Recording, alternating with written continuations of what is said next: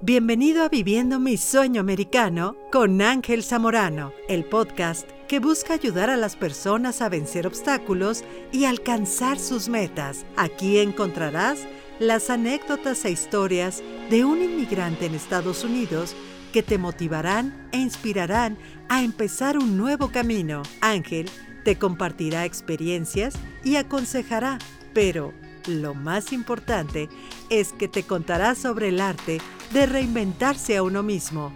Ahora con ustedes nuestro anfitrión, Ángel Zamorano. Bienvenido.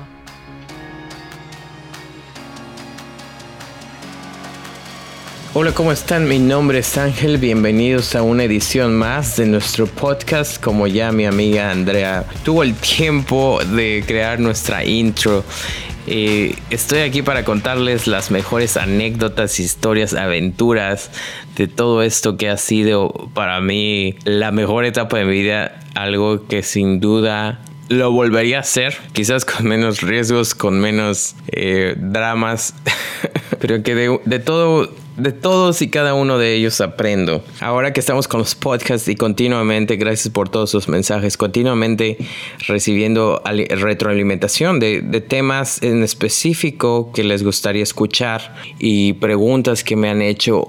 Hay, hay algo muy común y con eso empiezo el podcast de hoy, que es el miedo. ¿Qué seguridad tengo de que esto va a funcionar? ¿Y qué tal si no funciona? ¿Y, y qué me va a pasar? Todas estas preguntas son comunes y es algo en donde, un punto medio en donde yo veo que, la mayoría de, mis amigos y quien ha tenido el tiempo de, contactarme me, es, algo muy común. Entonces, esto, es el planteamiento de, lo que va a ser nuestro episodio de hoy. Y, y he llegado al punto en donde me han dicho, es que tú naciste con eso sí, es que tú eres buenísimo, por, eso, por eso se te da, por eso logras cosas. Eh, y yo no puedo. Mejor continúo aquí, mira, en mi zona de confort. Eh, es que quiero un buen, porque acuérdense que este podcast está dirigido a los que les gusta crear, a los emprendedores, a los que piensan diferente. Hay otras corrientes que aquí no vamos a hablar de eso.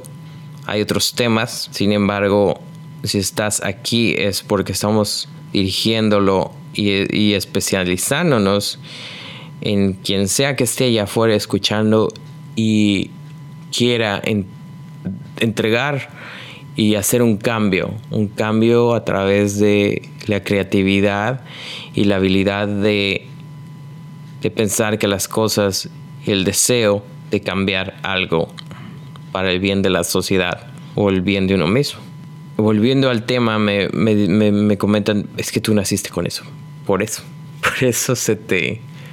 y, bien, bienvenido, bien, lo agradezco muchísimo. Porque es todo un tema y con eso empiezo porque pues les quiero dar la noticia de que no siempre ha sido así. Que yo, mi primer negocio, eh, mi papá me tuvo que refinanciar 10 veces y no estoy exagerando que me supe vender y allá afuera proyectaba completamente otra imagen, es un arte. Y no estoy diciendo que haya caído en prácticas no leales, porque eso es otro tema. Sin embargo, está en la habilidad que he tenido para yo venderme allá afuera. Con eso arrancamos hoy. Yo les quiero comentar, estoy a final de mes cumpliendo mis primeros cinco años en Estados Unidos. Yo llegué a los 27 años cumplidos.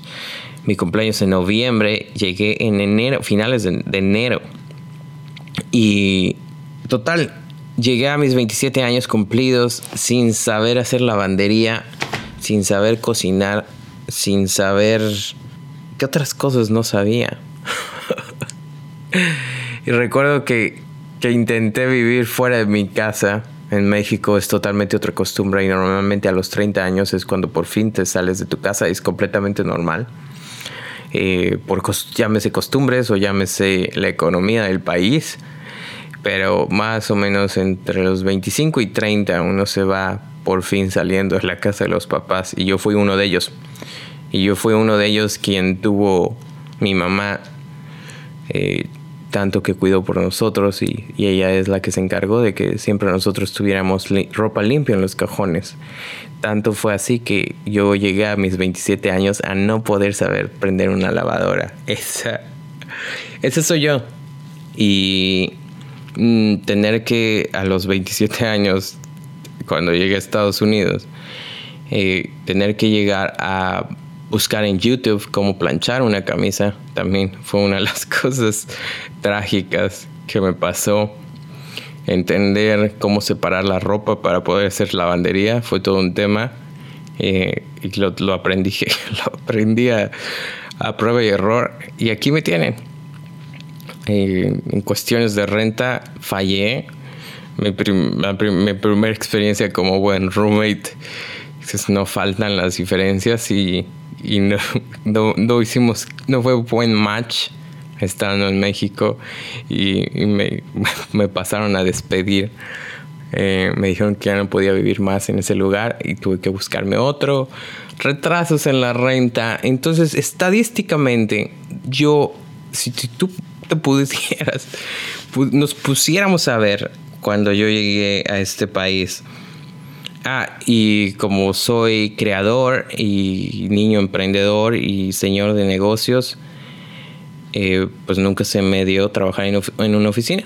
Y soy bien honesto conmigo mismo y, pues me mantengo alejado de ahí porque sé lo que, lo que pasa cuando este es otro tema. Estoy, estoy, estoy abriendo muchos, muchos caminos a la conversación y en cada uno, y tengo también preparado otro podcast en donde hablo de mi experiencia laboral, pero vamos a resumirlo en este episodio a que mi récord cuando llegué a Estados Unidos es que en algún momento de la vida cuando tuve que trabajar, conseguí trabajo porque di una muy buena entrevista de trabajo, pero mi récord estando contratado era de dos meses. Entonces tenía un récord de, haber sido estado para, en un trabajo establemente dos meses, sin exagerar no saber planchar, no, sabía hacer lavandería. Había fallado en pagar rentas, eh, en, pagar rentas en México como roommate. No, no hice clic con mis roommates. estadísticamente tenía todas, todas las de perder cuando llegué. Yo Qué, qué, gran lección de la vida haber llegado y, tener la fortuna de, decir soy inmigrante. Porque es uno de los retos que hoy puedo agradecer porque para mí ser inmigrante me puso a tal límite en donde el margen de error era cero y era o cambias o te adaptas o cambias, te adaptas o te regresas. No había más. O cambias en el trabajo o cambias tu actitud para que no te corran. Tu soberbia, tu ego, te quedas sin dinero y a ver cómo pagas renta. y no hay quien te salve de esta. Siento que estando al límite, y es algo que pueden coincidir para aquellos que están escuchando con, papás migrantes, con amigos, con, amigos que, les toca ser migrantes, eh, es una de las cosas que estoy utilizando la palabra inmigrante, inmigrante, porque inmigrante es que vienen de otro país a Estados Unidos. Yo les sugiero que lo googleen tal como yo, a mí me tocó hacerlo en un buen día.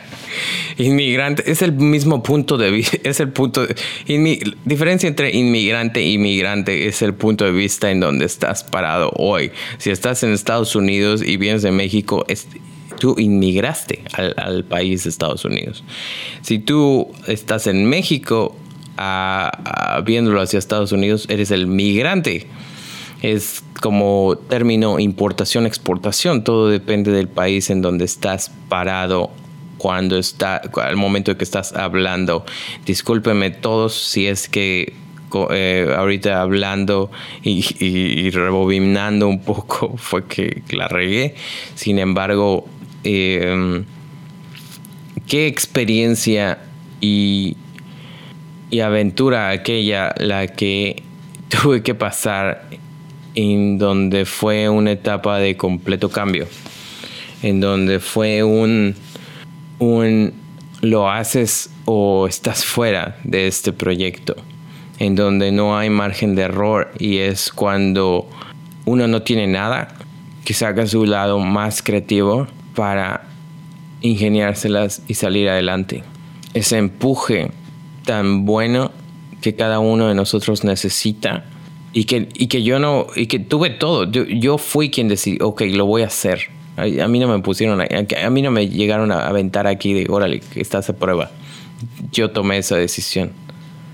Pero siento que esos son los pequeños pasos y abordo el tema del miedo, porque siento que son esas pequeñas decisiones en donde es tan simple y lo defino como la diferencia entre llegar a ser y solo querer y no hacer nada, viendo hacia atrás en el momento de la historia es tan simple como tengo el valor, tengo miedo es natural. Vamos a ponerlo de esta manera.